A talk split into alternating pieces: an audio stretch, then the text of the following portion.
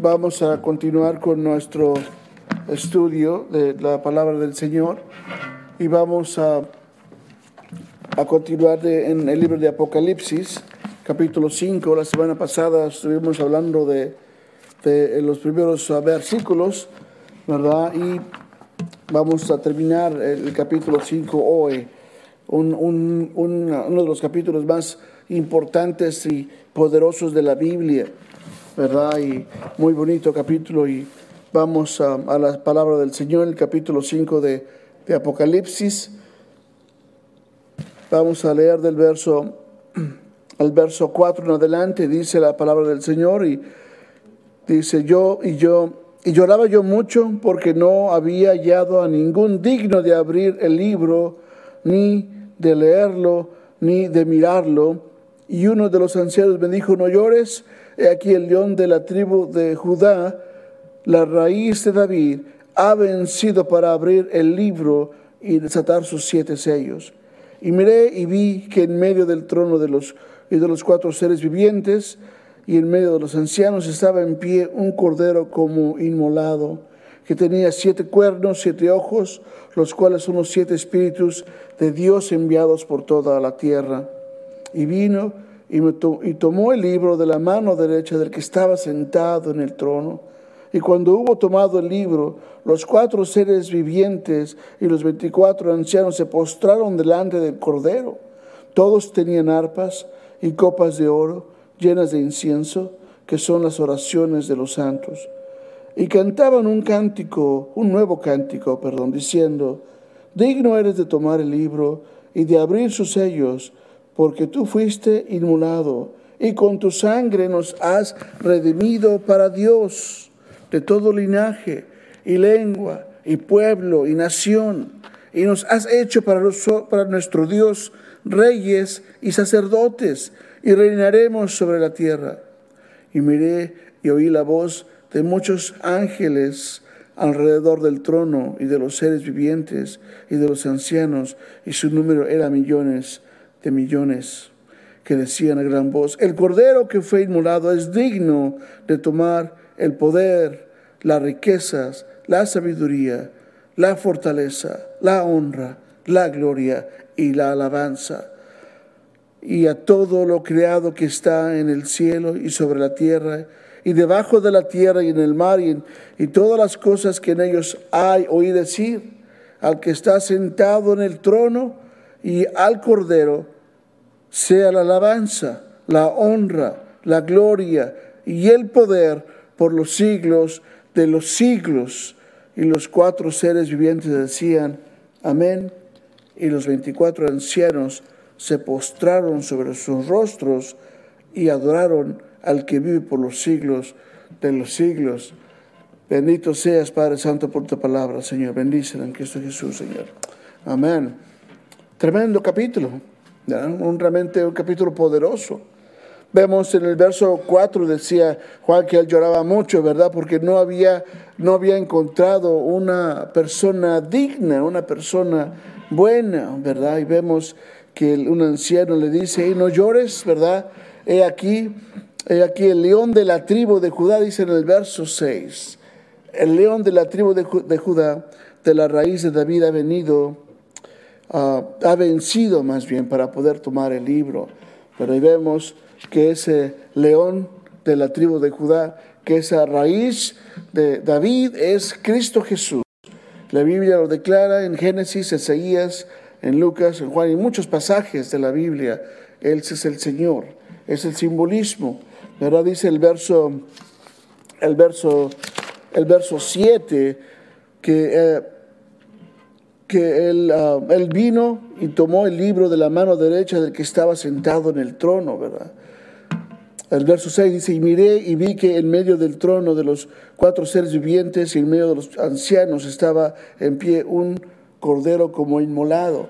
So Juan, cuando oye a los ancianos decir, hey, he aquí el león de Judá, ¿verdad? La raíz de David ha vencido Ah, Juan esperaba ver tal, vez ¿verdad? una gran persona, una gran imagen, una gran enseñanza ahí, un, simbolismo enorme, porque este, este, esta imagen que iba a ver, cuando volteé a ver, ha vencido y es, es digno de abrir el rollo. Y, en lugar de ver un león o algo así impresionante, ve a un cordero, a un borrego, ¿verdad? un borreguito, que tiene siete ojos y siete cuernos.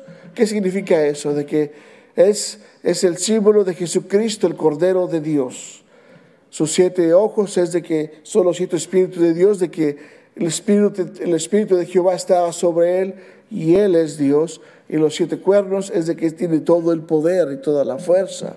Entonces ve en un símbolo al Señor Jesucristo, ¿verdad? que es el que puede y el único digno, ¿verdad? Porque recuerdan que la, escritura nos dice que no había encontrado a nadie que sea bueno, digno, suficiente, y solamente hay una persona digna y buena, y ese es Dios. Recordemos que una vez le preguntaron a Jesucristo, Ah, maestro bueno, enséñanos esto, ¿verdad? Y Jesucristo voltea y les dice a sus seguidores, ah, ¿por qué me llamas bueno?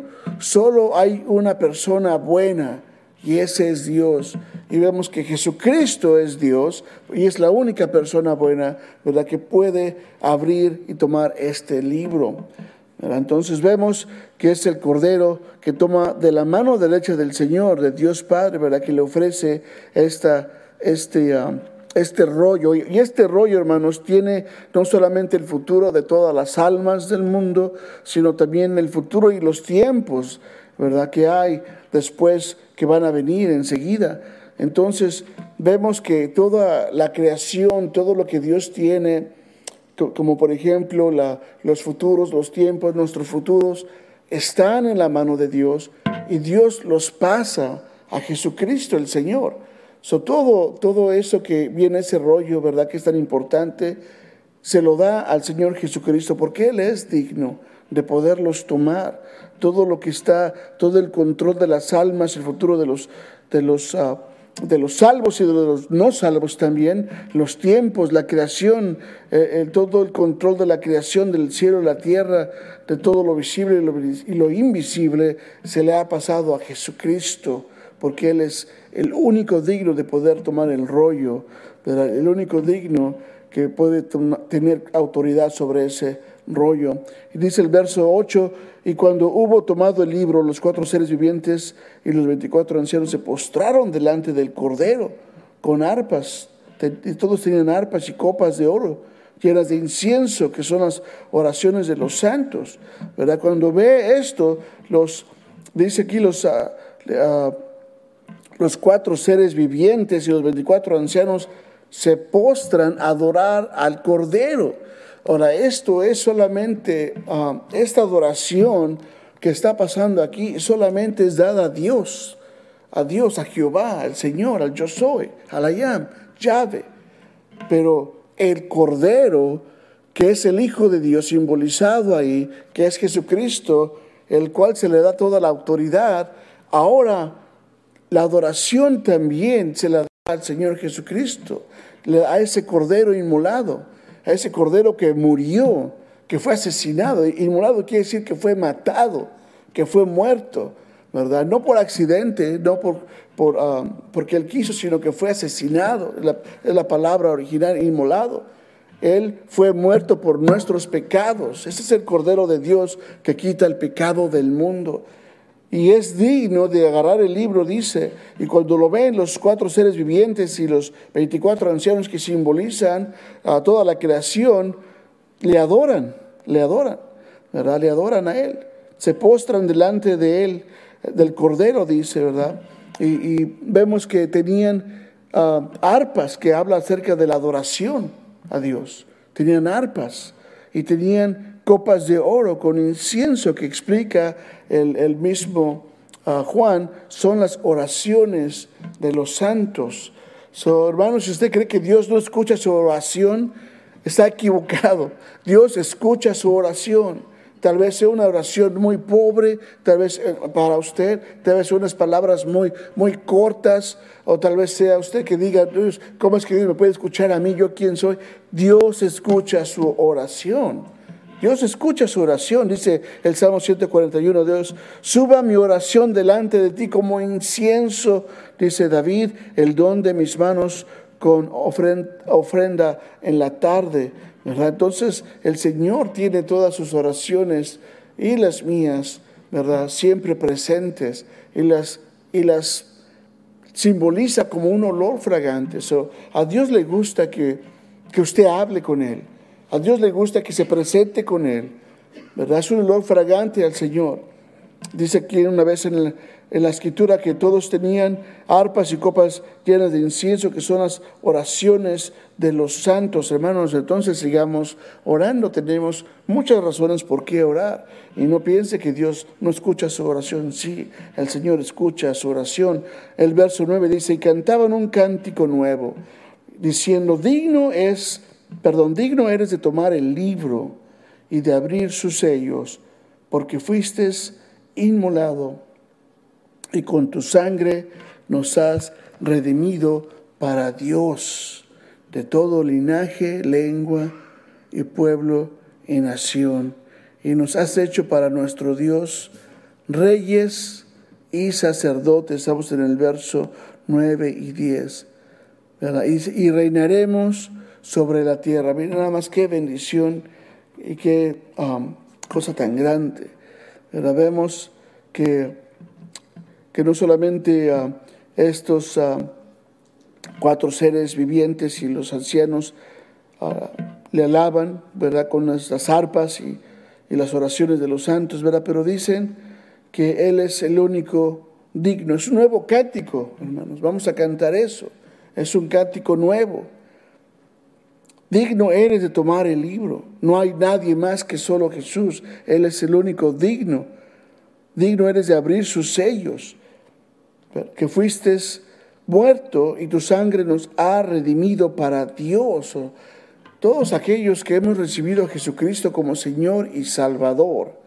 Si usted ha recibido a Jesucristo como Señor y Salvador, usted está en esta, en esta porción de la escritura. La escritura habla de usted, de que ya no es enemigo de Dios, ya no somos enemigos, ya no somos muertos para con Dios.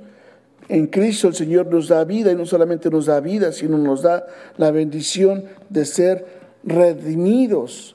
Y aquí es donde vemos que ah, este rollo es la redención, la redención, la salvación no solamente de las almas del mundo, sino de toda la creación y del control de todo el futuro que todavía viene para cada uno de nosotros, ¿verdad? Entonces vemos que ah, como hijos o como hijas de Dios tenemos un propósito en esta vida. Hay un propósito para el cristiano en esta vida y también en la vida que viene. Hoy día los hijos de Dios, ¿verdad? Nuestro enfoque es alabar a Jesucristo. Nuestra primera responsabilidad es alabar al Señor, adorarlo. ¿En qué forma? Con nuestras vidas, en nuestro trabajo, con nuestras familias, compartiendo de Cristo. ¿En qué forma? Con nuestra nueva forma de vivir. De, verdad que los cristianos tenemos esa capacidad de vivir, vidas ah, espirituales que solamente se pueden explicar cuando tenemos el Espíritu Santo realmente en control de nuestras vidas. Cuando no tenemos el Espíritu Santo en control de nuestras vidas, hacemos, hacemos despapalles, no hacemos como lo que debemos de hacer. Pero si el Espíritu Santo realmente está en control de nuestras vidas, vamos a reflejar y vamos a obedecer lo que el Rey dice. Es importante tener ah, que el Espíritu Santo realmente ah, esté controlando nuestra vida. ¿Cómo hacemos eso? tenemos que estar en constante ah, oración, sí, conocimiento de la, y práctica de la palabra también. ¿verdad? Tenemos que, que, ejercer nuestra fe, ¿verdad? Tenemos que ejercer nuestra fe. Y una de las formas en las cuales usted puede realmente crecer en su fe es compartiendo del amor de Dios. Si usted no ha compartido realmente mucho del amor de Dios, no va a crecer. Cuando usted comparte del amor de Dios, se da cuenta de, lo que usted no sabe o, de lo que va aprendiendo cuando habla personas inconversas o personas que tienen preguntas, ¿verdad? Pero entonces habla aquí de redimidos, somos salvos ya, ya no estamos bajo el poder del pecado, ya no estamos bajo el poder de la maldición. obviamente, hermanos, todavía tenemos achaques, ¿verdad? Podemos estar tristes, podemos estar ah, confusos, podemos estar temerosos. esa es la, realidad.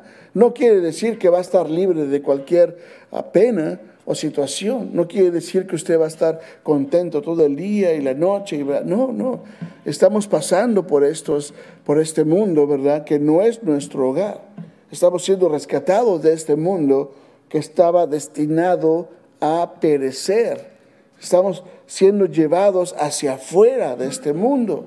Y mientras salimos, estamos caminando por valles de sombra y de muerte, estamos atravesando por aguas que nos pueden cubrir completamente, pero el Señor está con nosotros. El Señor, eh, como dices, Él es nuestro buen pastor, ¿verdad? Entonces vemos aquí en esta parte de la, de la escritura que hay un canto, ¿verdad? Que, que habla de que somos ya redimidos, somos ya salvos para Dios. Y habla aquí que es de todo, de todo pueblo, de toda linaje, ¿verdad? de toda lengua, de toda etnia. No, no importa de dónde sea usted. Hay gente de diferentes partes del mundo y son redimidos. Todo aquel que haya aceptado a Jesucristo, perdón, a Jesucristo como su Salvador, como aquel que murió por su pecado, por su maldad.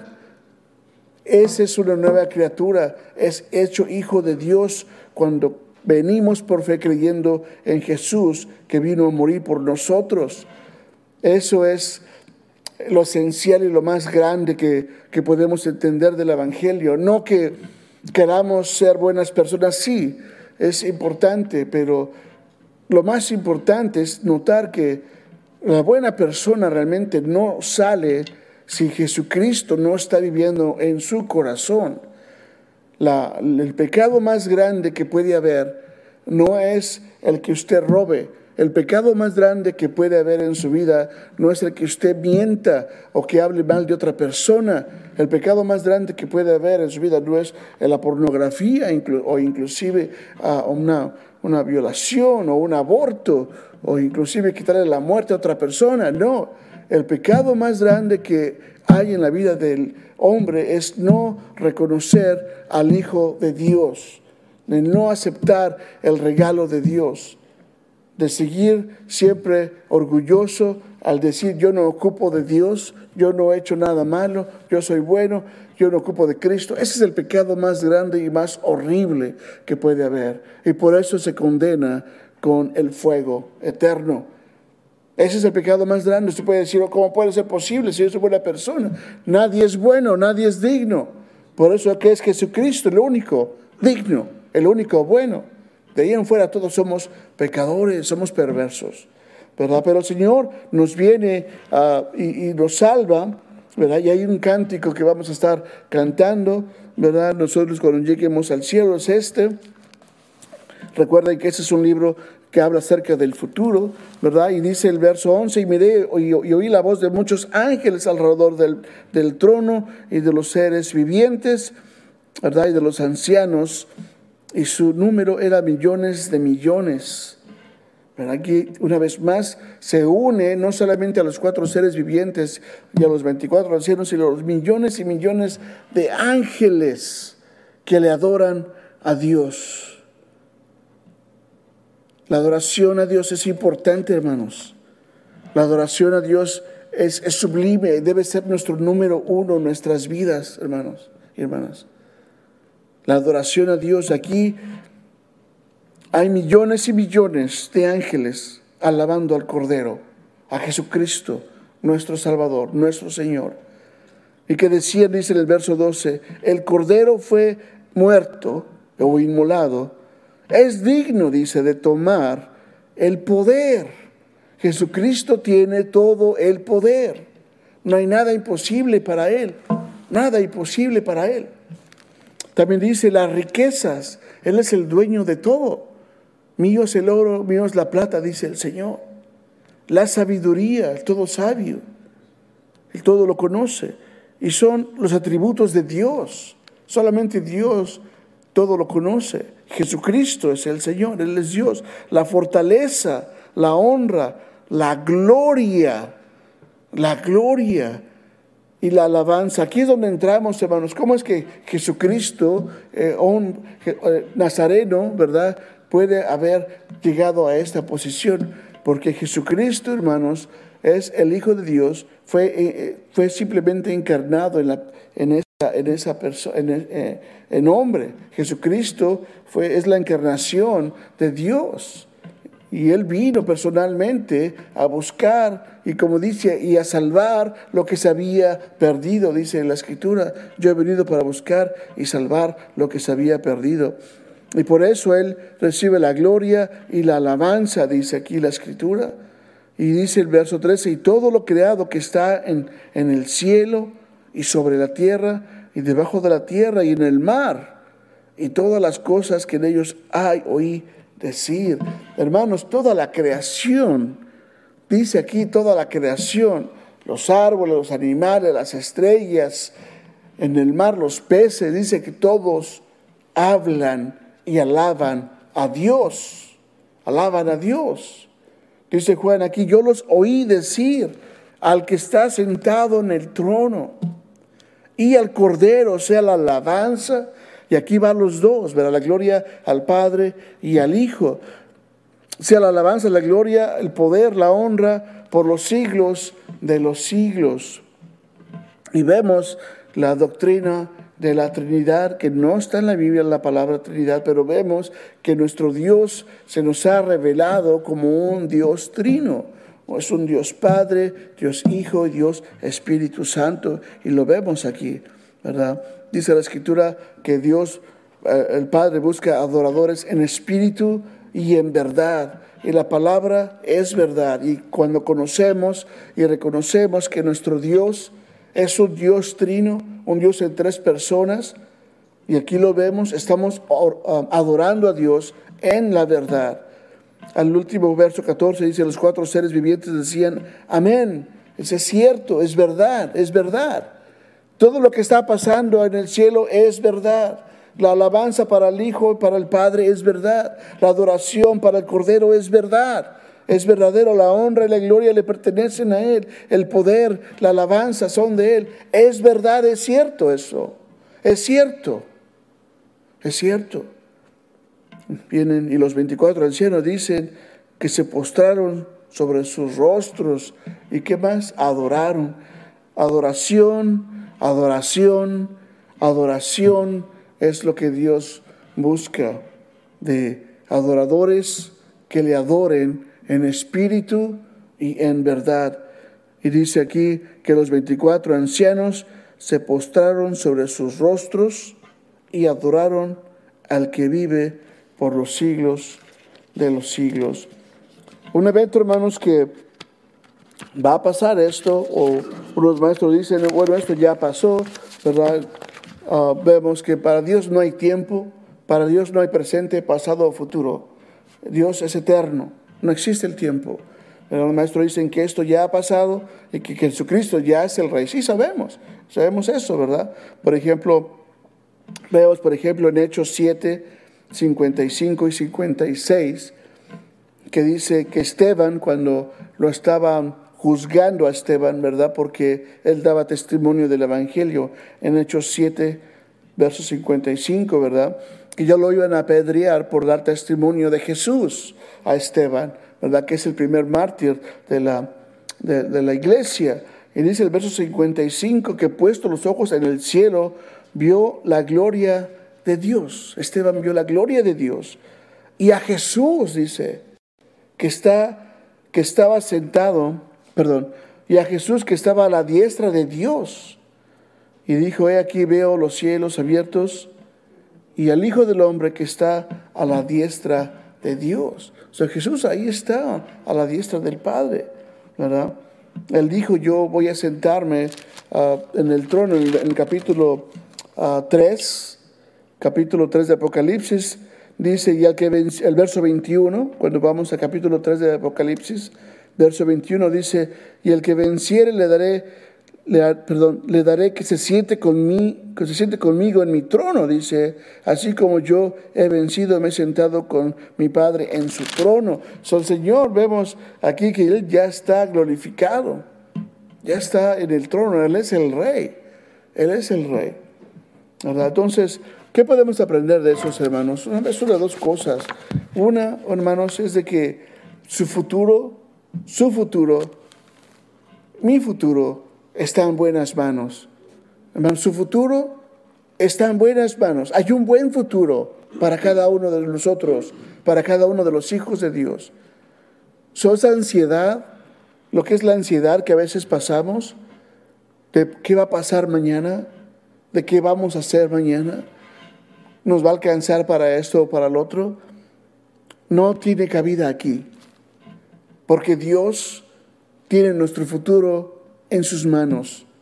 Y hemos visto que nosotros como iglesia simbolizada aquí con los 24 ancianos, vamos a estar delante de Dios. Vamos a estar delante de Dios. Y no solamente eso, sino que vamos a estar redimidos como justos, perdonados.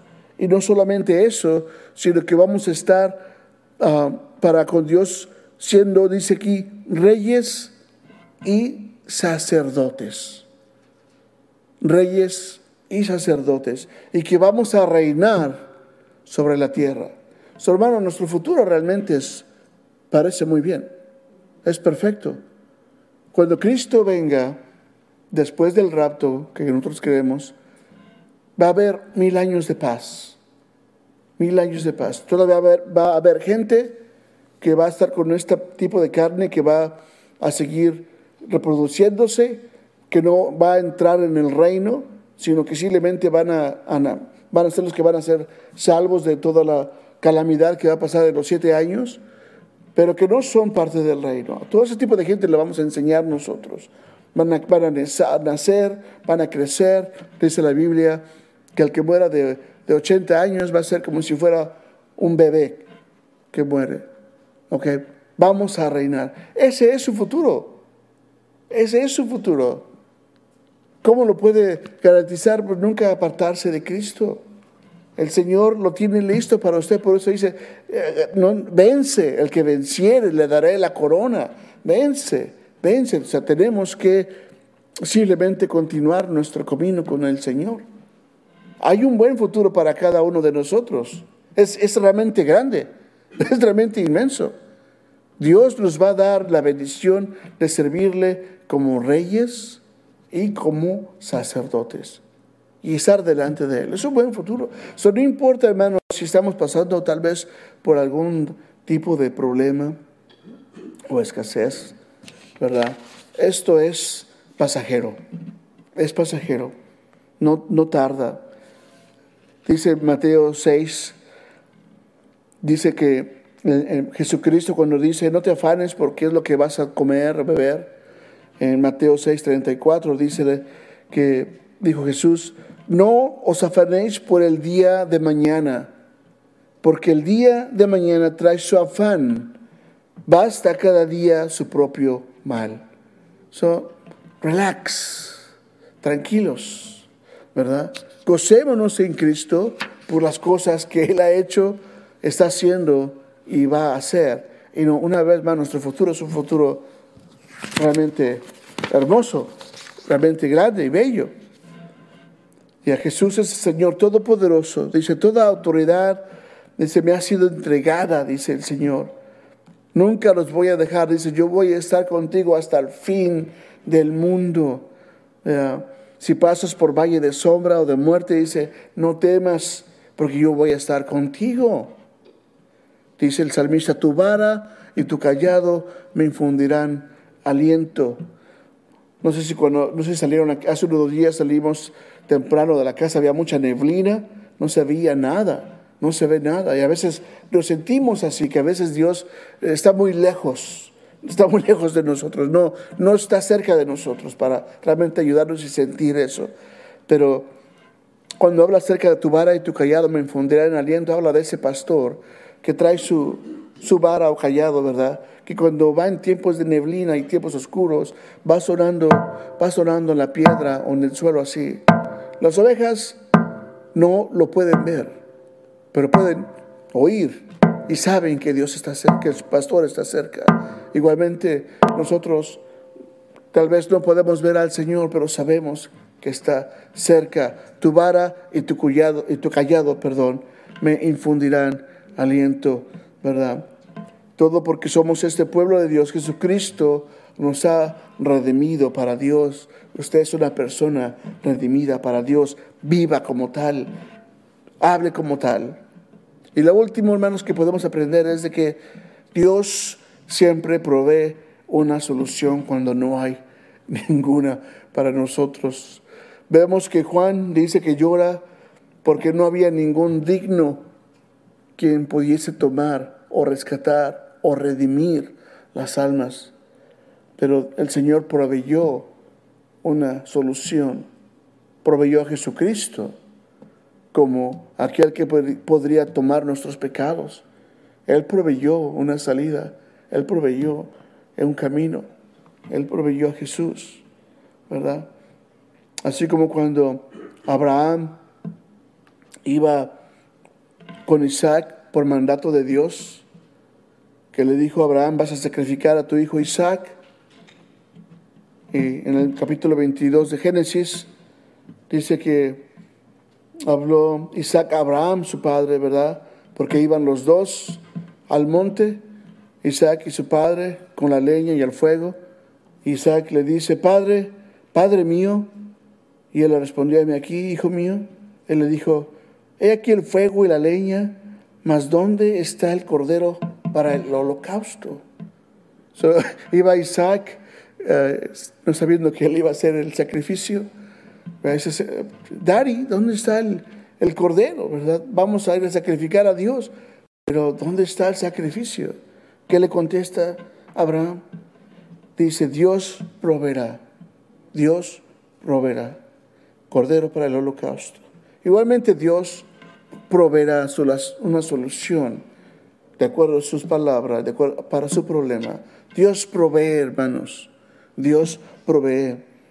Dice en el capítulo 4 de Filipenses, verso 19, mi Dios pues suplirá todo lo que os falta conforme a sus riquezas en gloria en Cristo Jesús. Así dice la palabra de Dios, que Él va a suplir lo que nos falta, no lo que nosotros queramos o deseemos, lo que, nos, realmente necesitamos, lo que nos falta, ¿verdad? En Cristo Jesús y de acuerdo a sus riquezas, ¿verdad? Dice el verso de uh, Salmo 81, 10, yo soy Jehová tu Dios que te hice subir de la tierra de Egipto, dice, abre tu boca y yo la llenaré. Dice el Señor aquí, pide, pide, ¿verdad? Y abre tu boca y dice así, yo te la voy a llenar. Pide. El Salmo 34, 10 dice, los leoncillos necesitan y tienen hambre, pero los que buscan a Jehová no tendrán falta de ningún bien. No tendrán falta de ningún bien. Ese es nuestro Dios. Él provee la solución, provee un camino y provee ha provisto realmente el, máximo sacrificio que es Jesucristo para nuestra salvación. Y vemos aquí que Él ha sido ya, ha, redimido a todo, a todo el mundo, a todo el pueblo. Y ahora nosotros somos su pueblo. ¿verdad? Tenemos un buen futuro, estamos en las manos de Dios y Dios siempre va a proveer todo lo que nosotros necesitamos. No estamos solos, estamos con nuestro gran pastor. Cristo Jesús. Bendito Señor, gracias te damos por tu palabra. Bendice, Señor, a tu pueblo, bendice a tu iglesia, Señor. La honra y la gloria sea para ti, desde hoy para siempre, en Cristo Jesús. Amén.